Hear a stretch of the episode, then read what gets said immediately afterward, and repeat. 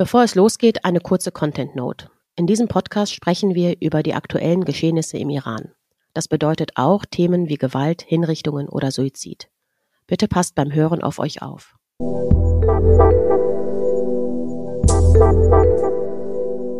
Hallo und willkommen zum Iran-Update. Hallo Gilda, ähm, wir sind heute nicht alleine. Wir ähm, haben Mina Khani wieder zu Gast. Hallo Mina, ich freue mich sehr, dass du da bist. Hallo. Du warst ja schon in unserer zweiten Folge da und mhm. deswegen stelle ich dich diesmal ein bisschen kürzer vor. Mina, du bist Journalistin, Publizistin und lebst in Berlin. Vielen, vielen Dank, dass du heute da bist. Wir möchten nämlich gerne über ein Thema sprechen, nämlich Fake News, was so ein bisschen Thema für uns auch war in der letzten Woche. Und da würde ich gerne mal mit einer kurzen Anekdote reingehen, weil es mich selber auch ein bisschen betrifft. Und zwar hatten mir nach der letzten Folge ein paar engere Freunde gesagt, hm, du klangst ganz schön komisch in der letzten Folge. Und irgendwie habe ich kurzzeitig gedacht, du hättest geheult. und dann habe ich gedacht, ja, stimmt. Ähm, und zwar war das so, dass ich einen Brief vorgelesen hatte. Und ich dachte, ich würde das besser verkraften, ehrlich gesagt. Und dann habe ich irgendwie am Ende dann doch selbst geweint darüber. Und zwar ging es um den mutmaßlichen Brief von Said Mohammed Hosseini. Und nach der Aufzeichnung hat Gilda gesagt, du hör mal, woher hast du das eigentlich? Und dann haben wir so hin und her geschrieben und dann war es so, ach scheiße, irgendwie ist es wahrscheinlich gar nicht von ihm. Also ich hatte zwar auch irgendwie aufgeschnappt, das hat irgendjemand in seinem Namen oder irgendwie aus dem, was er von ihm wusste, geschrieben und so weiter. Aber jetzt ist, glaube ich, ziemlich klar, dass es eigentlich nicht von ihm war, Mina, oder? Oder weißt du was dazu und kannst du da mal irgendwie ein paar Sätze zu sagen? Also ich habe auch den Brief erst ähm, auf Deutsch gelesen, muss ich mhm. erst, muss ich sagen. Und das ist so ein bisschen für mich nicht normal, dass ich halt eine Nachricht über den Iran, über solche Fälle, Hinrichtungsfälle, Briefe von Gefangenen und so weiter und so fort, das erste Mal dann auf Deutsch lese, weil äh, sowas geht halt dann auch in Farsi viral und dann die Medien ignorieren sowas auch mhm. nicht. Also egal wer die Quelle ist, äh, egal wer das zuerst geschrieben hat, es wird halt wegen der ähm, Public Interesse, ist ja auch normal, auf jeden Fall in farsischsprachigen Medien groß bearbeitet und aufgemacht und thematisiert und mhm. so weiter und so fort. Deswegen war es so ein bisschen komisch schon für mich, also als ich den auf Deutsch zum ersten Mal gelesen habe und dann habe ich versucht so ein bisschen auf Farsi zu gucken, ob es irgendwo da irgendwas dazu gibt. Und dann habe ich nichts gefunden. Es hat wirklich lange gedauert, bis ich dann festgestellt habe, ja, hochwahrscheinlich ist es halt fake. Und äh, ja, es hat sich auch tatsächlich als fake herausgestellt. Mhm.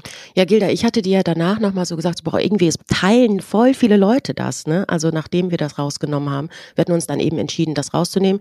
Nochmal zur Erklärungszeit, Mohammed Hosseini ist einer, der hingerichtet wurde am 7. Januar, ne, war das. Und das war sowieso rund um ihn eine sehr emotionalisierte Geschichte, weil er sehr einsam war, seine Eltern verstorben sind und so weiter und viele Leute bis heute jetzt auch ne, viel, viel über ihn posten und sagen, ich bin deine Schwester, ich bin so und so, ne, dass man sich da irgendwie sehr mit ihm verbunden jetzt fühlt. Aber ähm, das war ist so ein bisschen der Klassiker, wie das mit diesem Brief war. Mhm. Weil solche äh, Desinformation ist ja oft sehr, sehr emotional, das hatte ich dir auch geschrieben. Und das, das ist einfach extra, alles, was so emotionalisiert ist, funktioniert grandios als Desinformation. Und ich hatte ja dann, als ich dich gefragt habe, wo hast du es eigentlich her, äh, habe ich, also ich hatte schon ein Gefühl, dass es nicht stimmt. Mhm. Aus dem Grund, den Mina auch gerade gesagt hat, keine der persischsprachigen Medien hat es gepostet und die posten sowas. Mhm. Sie haben Videos von äh, Said Mohammed Hosseini gepostet, von Mehdi Karami. Das war alles mhm. da, weil es natürlich jedes Stück, womit man an diese Menschen erinnern kann, wichtig ist. Das war schon seltsam. Und dann habe ich einer Freundin im Iran geschrieben, sag mal, kennst du irgendwas über diesen Brief? Und habe ihr den Instagram-Link geschickt. Und sie hat relativ schnell gesagt, noch nie gesehen. Mhm. Eigentlich kann man diese Recherche auch, kann jede und jeder relativ gut machen oder jemanden fragen, bevor man sowas postet. Mhm.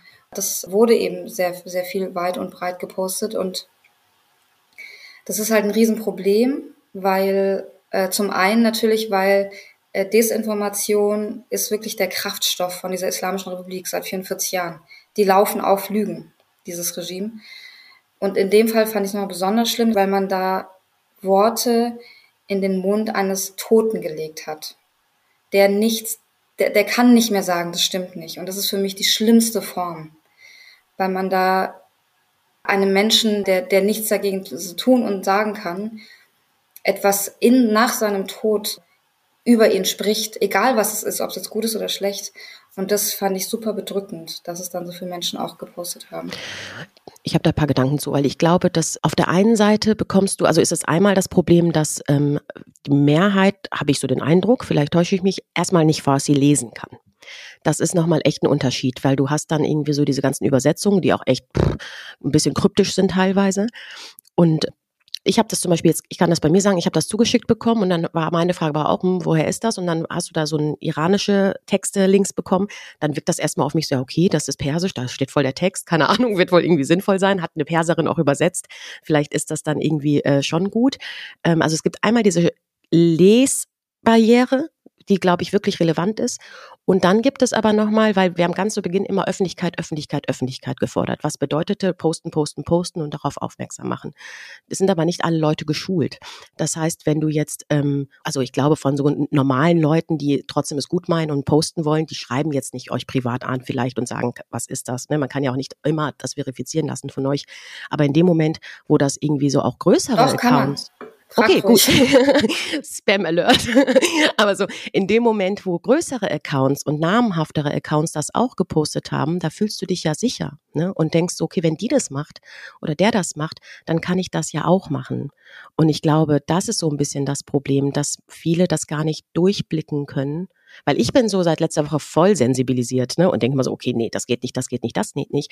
Aber eine grundsätzliche Frage für alle Fake News auf die nächsten, auf die wir auch gleich mal zu sprechen kommen, ist ja wirklich, ab wann kann ich das eigentlich mh, hm, getrost posten, wenn ich weiterhin diese Öffentlichkeit haben will für die, für die Bewegung, ohne immer alles durchzublicken und auf wen kann ich mich verlassen oder nicht. Weil man will ja, ich will auch kein Kolleginnen-Bashing machen, ne? Also das passiert, glaube ich, uns allen mal, aber ich finde, ich finde das schwierig. Mina, du nix die ganze Zeit. Hast du da eine Meinung zu, wie man das, also weil ich finde das echt schwer. Also diese Balance zwischen helfen, öffentlich sein und korrekt sein die ganze Zeit irgendwie zu finden. Ja, ist auch sehr wichtig. Also auch zum einen zu verstehen, dass das mit der Sprache, mhm. hast du ja erwähnt, das ist auf jeden Fall ein Hindernis, eine Hürde für viele, weil äh, es ja, warum gibt es ja so viele Probleme überhaupt mit den Fake News in den sehr, sehr seriösen Medien in Deutschland über den Iran überhaupt ist. Zum einen ist es natürlich äh, jahrelang Desinteresse und keine mhm. Expertinnen sich einholen und so weiter und so fort. Aber zum einen, zum Großen ist es ja die Sprache das Problem. Also das heißt, diese, diese Menschen sehr oft können selber ja nicht, sie sind darauf angewiesen, auf das, was anderen liefern. Und dann heißt es, man hat bestimmte Quellen, man hat bestimmte Leute, äh, denen man vertraut, so. Und man verlässt sich darauf, dass wenn die das sagen, dann stimmt das. Und äh, das ist auch gut.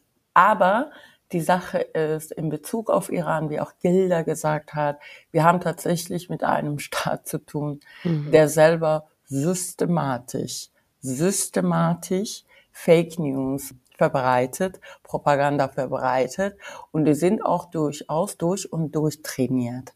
Das heißt, äh, manche denken vielleicht, sie verbreiten nur Fake News, die so, so staatsfreundlich klingen.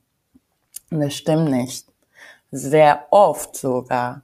Bei, die, bei solchen Protesten, revolutionären Momenten sowieso noch mehr verbreiten sie systematisch äh, Nachrichten, die eigentlich so klingen, als würden sie im Gunsten der, der Revolutionären sein, mhm. damit man schneller drauf einfällt.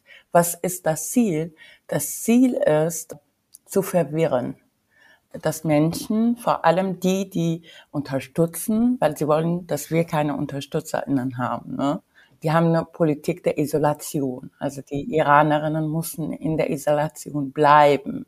Die im Iran sowieso aber auch wir in Diaspora, wir mussten nicht glaubhaft sein. Mhm. Man muss immer zweifeln an das, was wir über den Staat sagen. Wir sind zu emotional, wir sind zu betroffen, dies, das alles. Das heißt, sehr oft wird es systematisch zu Nachrichten und Gunsten so äh, als ob in der Revolutionären, so würde es klingen, mhm. äh, verbreitet, die halt irgendwas mit politischen Gefangenen zu tun haben, die irgendwas mit Protesten zu tun haben, die irgendwas mit den Menschen im Iran zu tun haben. Und man, wenn man die liest, entweder man freut sich sofort, mhm. weil es ja eine gute, nach einer guten Nachricht äh, klingt, wie zum, zum Beispiel so ein bisschen diese Sache mit der Sittenpolizei. Mhm. Oder aber ist es eine sehr, sehr emotionale Sache, die halt auch sehr aktuell ist, wie im Falle von diesem Brief von Said Mohammad Hosseini, mhm. wo man, äh, es ist auch ein Spiel mit dem Gefühl mhm. den Menschen. Also es ist wirklich ein sehr, sehr um, unfaires Spiel. Mhm. Aber dann ist man natürlich sehr betroffen. Wenn man betroffen ist, wenn man emotional ist, mhm. ist man natürlich auch affiner für sowas. Man muss äh, äh, sich da mal so ein bisschen darüber Gedanken machen, dass der iranische Staat nicht nur mordet, ermordet und festnimmt und sowas, sondern seit über 40 Jahren eine systematische psychologische Kriegsführung, ähm, Strategie äh, quasi führt und daran wirklich auch daran äh, sehr trainiert ist. Das mhm. heißt, sie wissen, sie kennen uns.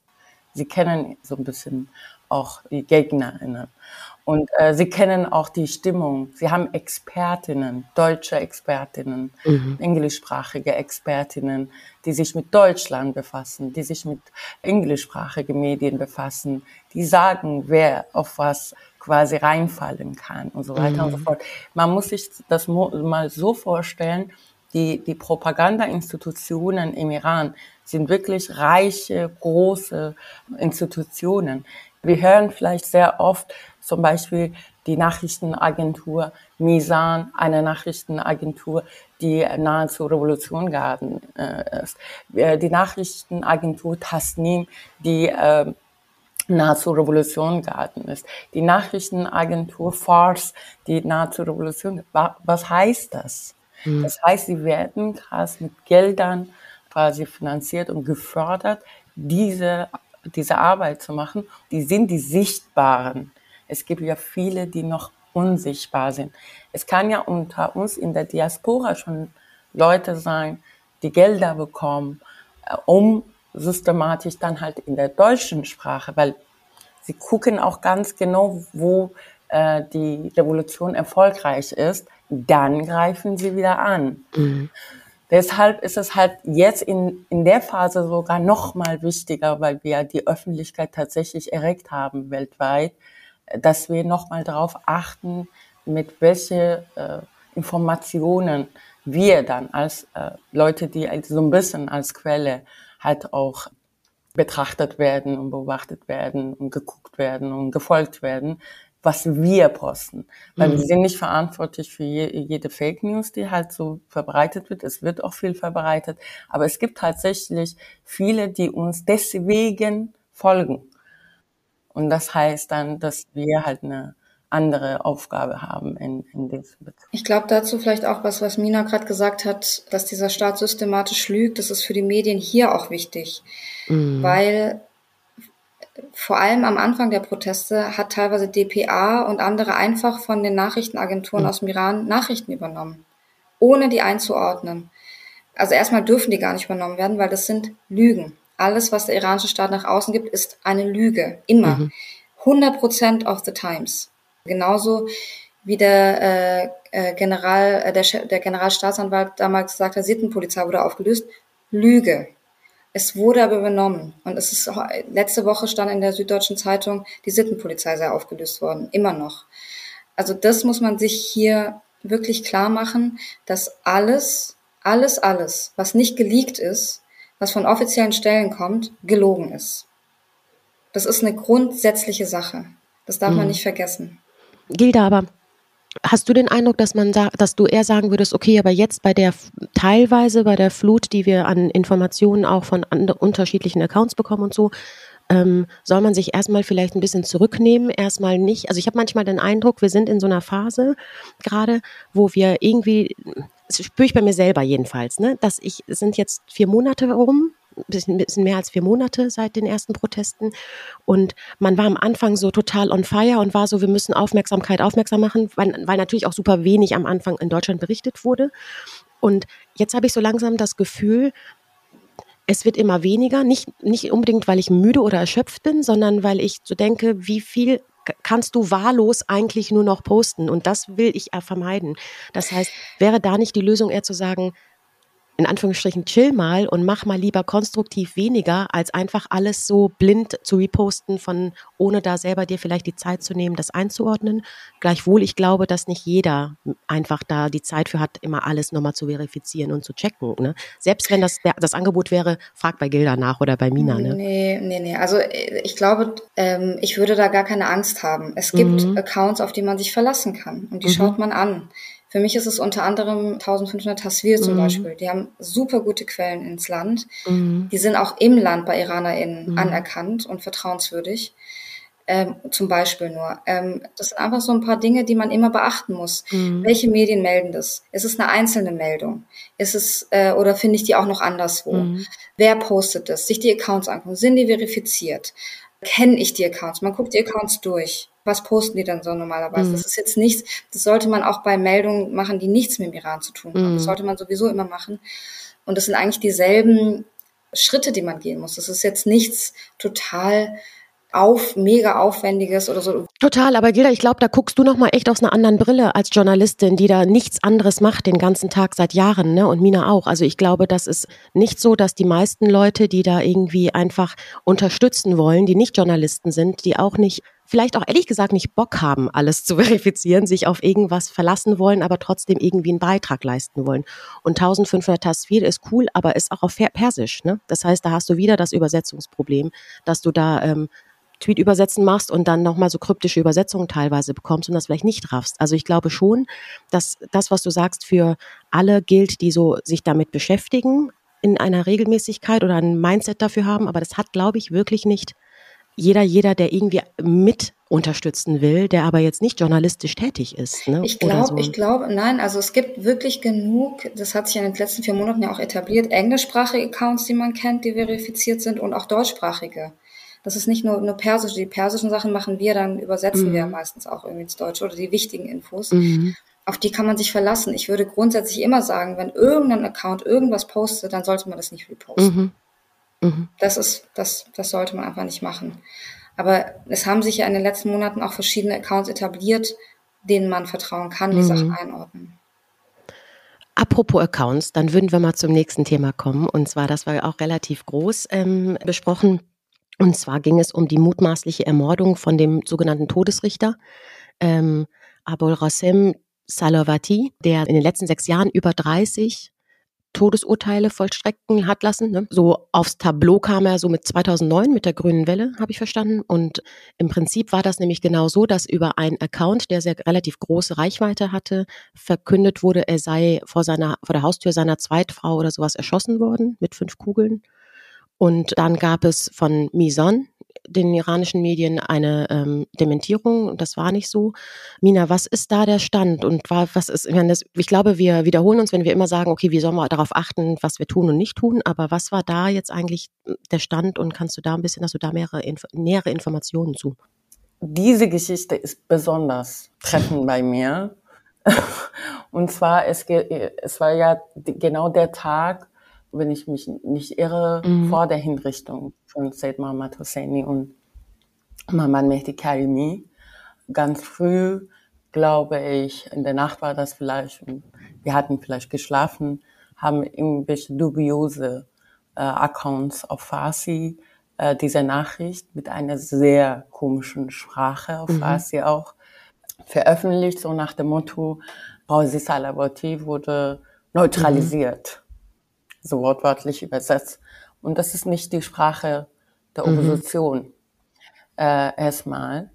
Und zwar die Accounts, die dann diese Nachricht auch dann repostet haben, retweetet haben, dafür gesorgt haben, dass es schon direkt nach der Veröffentlichung dieser Nachricht zelebriert wird, krass zelebriert wird, waren auch alle irgendwie mhm. so komische Accounts, dubiose Accounts. Und dann haben sie einen großen Space gemacht auf Twitter, auch mit, äh, also äh, Co-Host und mhm. Hoster waren wirklich so wieder so dubiose Accounts, irgendwelche Menschen, die tatsächlich das vielleicht innerlich äh, sich äh, gewünscht haben, dass er weg wäre, dass mhm. er tot wäre, weil er eben halt mitverantwortlich ist für viele, aber viele Hingerichtete mhm. im Iran. Der ist wirklich, wie auch äh, Gilda das so beschrieben hat, so Richter mhm. des Todes tatsächlich. Einer, einer von denen, der ist einer von dem am meisten verhassen, auch bei der Revolution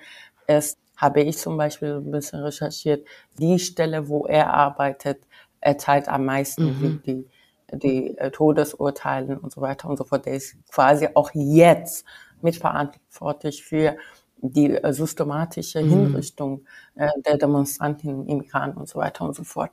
Und natürlich war das, äh, wenn man das so, so beobachtet, äh, es ist ein Tag, jetzt wissen wir, ein Tag vor der Hinrichtung von äh, Said Mohammad Hosseini und Mohammad Karami und die ganze, die ganze Space, Öffentlichkeit ist quasi mit der Frage beschäftigt, ist mhm. er tot oder ist er nicht? Für mich ist eigentlich die Sache sehr einfach.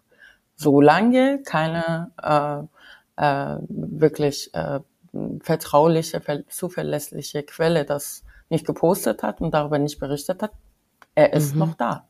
So lange. Und wenn ich das nicht und wenn er tot ist und ich es nicht weiß, ist es mhm. halt so. Was soll ich machen? Ich habe da keinen Zugang zu dieser Information. Ich kann, ich, ich, ich habe nur mit einer quasi Meldung zu tun, die man nicht verifizieren kann. Und eine zweite Sache, was daran sehr problematisch war, war, dass außer jetzt ein, zwei Journalisten und große Accounts, die halt darauf reingefallen sind auf Farsi, alle anderen äh, Medien versucht haben tatsächlich das zu mhm. ignorieren. Äh, trotzdem, trotzdem habe ich selber gesehen, dass äh, wirklich zuverlässige Menschen auf Deutsch das äh, gepostet haben. Und ähm, da war ich schon so ein bisschen mhm. geschockt. Ich habe mich auch mit einem von denen so ein bisschen äh, mehr oder weniger im Privat geschrieben und ein bisschen, es wurde ein bisschen emotional auch. Aber irgendwie, ich wollte einfach, einfach verstehen, wie, wie ist es, wenn man da von hier aus mhm. auf sowas reinfällt. Ich habe es immer noch nicht so ganz kapiert, aber ich habe es mhm. versucht. Also ich finde, an dem Beispiel sieht man einfach gut, dass da eine richtige Strategie dahinter steckt. Also wie Mina auch beschrieben hat, am, am Abend vor den Hinrichtungen mhm. die Aufmerksamkeit wegziehen. Bei mir ging es auch tagelang. Ich habe mit einer Freundin tagelang geschrieben. Sie hat mir jeden Abend irgendwelche Sachen geschrieben, auch mit dem im Haus von Solavativit anscheinend geweint. Ich so, okay. Oder er hat eine Gerichts, er hat eine Gerichtsverhandlung verpasst. Ich so, okay. Und das ist halt so ein Teil in einem, der so denkt, die Welt wäre halt ein besserer Ort, wenn er nicht mehr da wäre. Und dann äh, will man da irgendwie auch glauben, ich habe auch jeden Abend gedacht, kommt jetzt die Bestätigung? Kommt jetzt die Bestätigung? Die kam nicht und die kam nicht. Und irgendwann ich gedacht, also wenn die nach fünf Tagen noch nicht da ist, dann ist der Typ aber nicht tot. Aber daran sieht man halt, das ist alles äh, orchestriert, eins mhm. zu eins vom Regime. Und äh, weil die Patenschaften, auch da wird seit Tag eins dieser Patenschaften ständig Desinformation vom Regime in, mhm. in die sozialen Medien gespült, dass diese Patenschaften nicht, keinen Nutzen hätten dass die schaden würden. Und äh, das wird teilweise äh, auch bei uns geglaubt. Und das heißt, Problem, wenn Leute sich nicht auskennen, das ist natürlich, das auf, auf der einen Seite äh, nimmt es die Motivation der PartInnen weg, was gefährlich ist. Und auf der anderen Seite will man halt auch verhindern, dass Leute sich für diese Patenschaften engagieren. Also das ist eine der gefährlichsten Desinformationen gewesen in den letzten Wochen, dass die, der, die Sinnhaftigkeit der Patenschaften in Zweifel gezogen wurde. Und das ist einfach falsch. Hm. Dieses, es gab in den letzten 44 Jahren keine Patenschaften, keine Aufmerksamkeit und Zehntausende von Hinrichtungen. Das heißt, die Hinrich diese Patenschaften, die Aufmerksamkeit rettet wirklich, wirklich Leben. Hm. Und da muss man einfach auch aufpassen, dass man sowas nicht verbreitet. Gilda, abschließend zu dieser ähm, Salavati-Geschichte.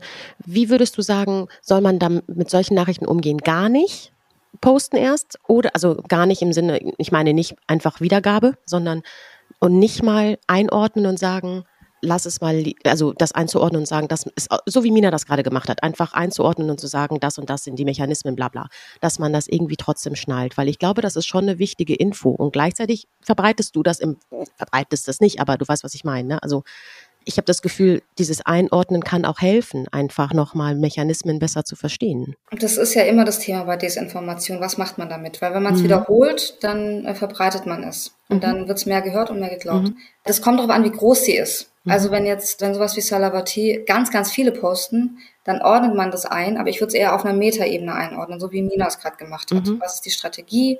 Warum passiert das? Und einfach erklären. Mhm. Und nicht immer wieder die Desinformation selber, selber wiederholen, mhm. weil wir merken uns das, was wir oft hören. So funktioniert unser Gehirn einfach. Wir sind noch nicht so weit. Ist ähm, und deswegen, also ich habe zu Salavati gar nichts gepostet, nix, kein, kein einziges Wort weil ich einfach das nicht äh, wiederholen wollte. Und dann lieber einfach erklären, wie Propaganda funktioniert. Wenn aber sowas wie Salavati oder das mit dem Brief so groß wird, dass es auch mhm. Äh, verifizierte Accounts posten, dann kann man schon mal erklären. Aber auch dann nur den, den, den das Wort Brief oder das Wort Salavati einmal erwähnen und dann mhm. eher die Strategie erklären. Wobei bei verifizierten Accounts, zumindest auf Twitter und so, ist es ja, kannst du dir ja auch gerade kaufen, ne? Ja, also ist, jetzt, ist halt leider auch. Ja. Okay. Ein drittes Thema ist die sogenannte mögliche Koalitionsbildung im Exil. Ähm, aber das war auch ein Thema. Ähm, Mina, ich weiß, dass für dich ein Thema war, dass das Koalition genannt wird. Ich habe äh, Gilda das gestern auch schon mal kurz geschrieben und meinte, es sind, ich, es sind wirklich namenhafte Journalistinnen, die das auch sagen. Und das ist nochmal diese Eingangsfrage, ne, die ich zu Beginn hatte. Ab wann also wenn ich das bei einer Person höre, von der ich wirklich viel halte, auch, ne, journalistisch oder die öffentlich anerkannt ist und so weiter, dann denke ich mir, ja, kann ich das auch so nennen. Ne? Also ich glaube, ich habe immer Opposition im Exil gesagt, aber jetzt gar nicht, weil ich da bewusst drüber nachdachte, nicht Koalition zu sagen. Was ist da deine Meinung zu, Mina? Weil ich glaube, du siehst das da ein bisschen kritisch, ne? Ja, sehr, weil jede Nachricht, die halt nicht stimmt, äh, ersetzt und sich verbreitet, ersetzt eine wichtige, andere wichtige Nachrichten. Und dann zu einem anderen, es ist halt mhm. auch nicht wahr. Also unsere Aufgabe ist die, auch die mhm. bittere Wahrheiten zu sagen. Und zwar, dass es äh, immer noch keine Koalition gibt, faktisch. Und wenn man diesen Koalitionbegriff immer wieder verwendet, ist, irgendwann mal denken die Leute, es gibt äh, faktisch eine funktionierende äh, sich an, äh, so angekündigte äh, Koalition, was ja mhm. auch nicht der Fall ist. Es war, es wurden viele von diesen Oppositionellen, die halt auch eine Stimme haben, wie Masih Alinejad, Ahmed Esmailun und so weiter und so fort, immer wieder gefragt, bildet doch eine äh, Koalition, bildet doch irgendein Bundes, bildet doch irgendein Rat oder irgendwas und versucht quasi diese Übergang zu zu verschnellen und so weiter und so fort. Und es gibt da halt, weil man vielleicht jahrelang selber schon das gehofft hat und nicht geglaubt hat, dass die Revolution auf einmal kommt, man war halt nicht so vorbereitet darauf und es hat, es dauert gerade. Ich weiß, dass Gespräche gerade stattfinden.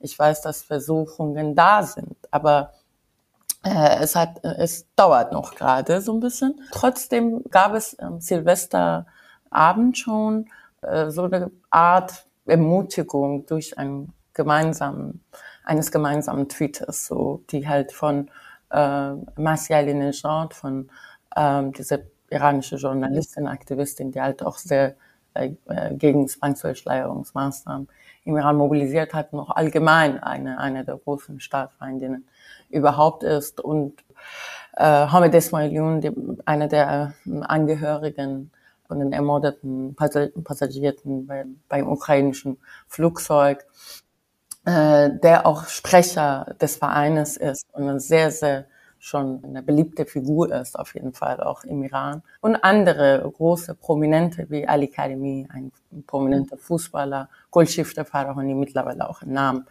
in, in der äh, internationalen Kunstszene und so weiter und so fort. Also sie haben gemeinsam einen Tweet geschrieben, auch, das war auch sehr vage.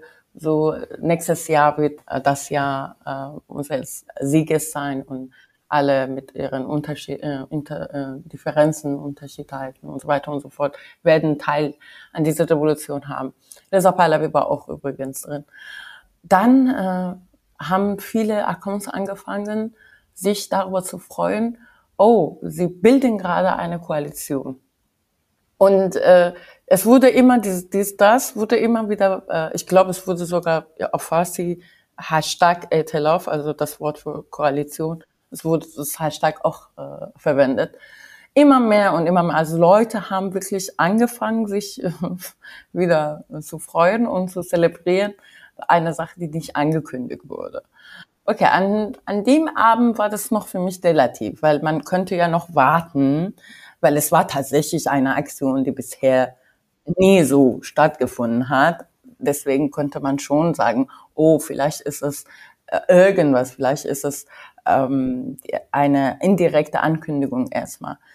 Aber sie wurden kurz danach alle dazu gefragt von Medien. Also Medien lassen doch sowas einfach nicht so stehen. Sie berichten darüber und sie fragen dann diese Prominente und Figuren dann natürlich auch danach.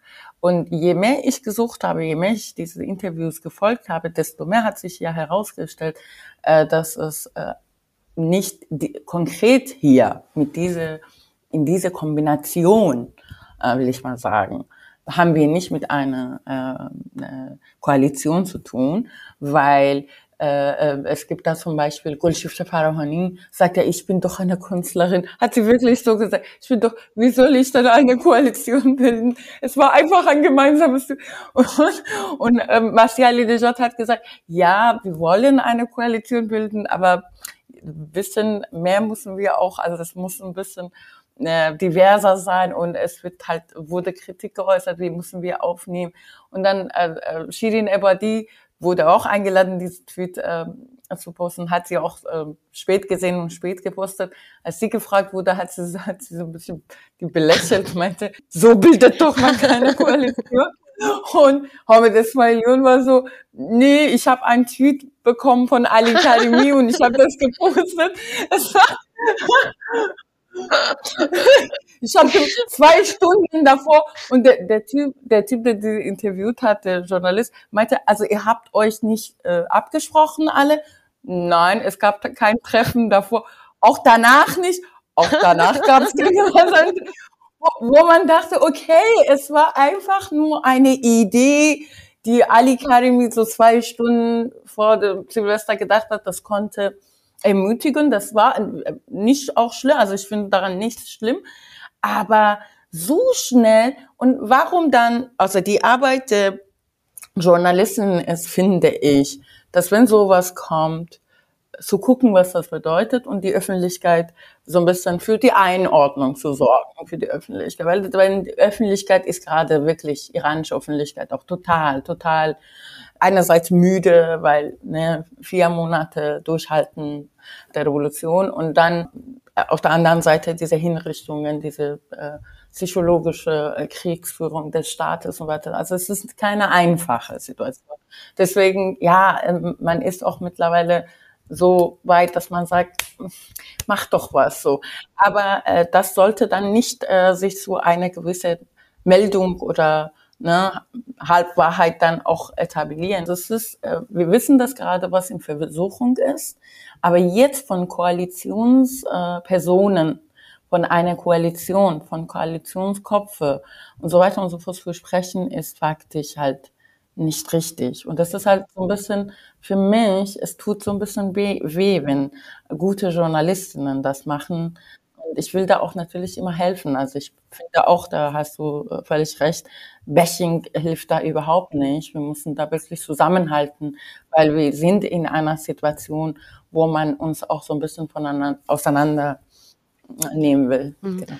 Gilda, ich habe, äh, wir müssen äh, zum Abschluss kommen. Ich habe aber eine Frage noch, weil in dieser Koalition, offenes Bündnis, Exil, Opposition, hm, Kannst du sagen, weiß nicht, ob man das überhaupt kann, ehrlich gesagt, aber kannst du da den faktischen Unterschied sagen? Was ist der Unterschied zwischen einer handfesten Koalition und das, was eben dazu wabert, wenn man dieses diese Gruppe beschreiben will, weil ich da öfters mal offenes Bündnis gehört habe oder eben einfach nur Exilopposition und so. Was ist denn da faktisch am Ende der Unterschied?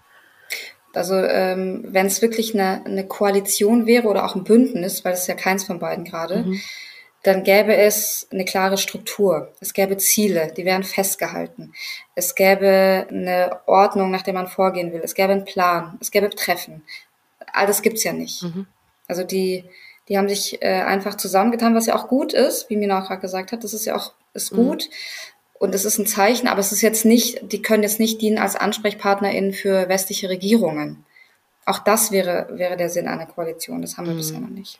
Und ist das, das ist dann wirklich die allerletzte Frage, aber ist das wirklich, also in dem Fall, wenn die Revolution erfolgreich war, haben die da irgendwas zu melden oder ist es eigentlich eher, selbst wenn es dann eine Koalition ist, eine, eine Institution, die quasi geholfen hat bis dahin und dann ist aber auch over und weil man dann so keine Auslandskoalition braucht oder was ist das? Das können wir erst sagen, wenn es eine Art Koalition gibt gibt's ja nicht. Also ähm, die haben gesagt, sie wollen keine Rolle einnehmen in, einer, in einem freien Iran, demokratischen Iran.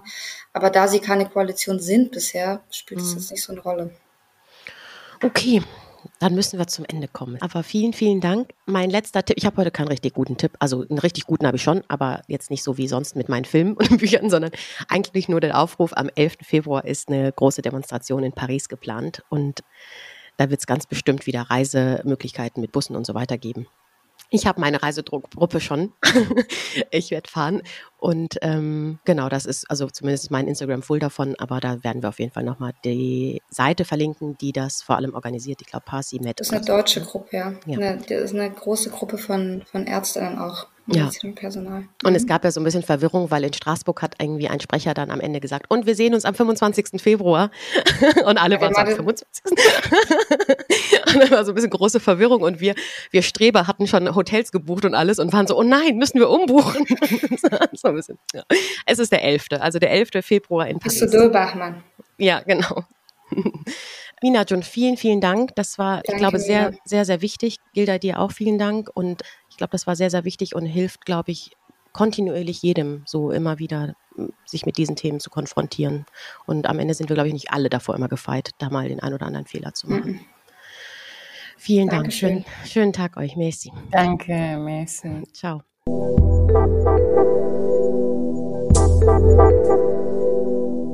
Das Iran-Update ist eine Produktion der 190p.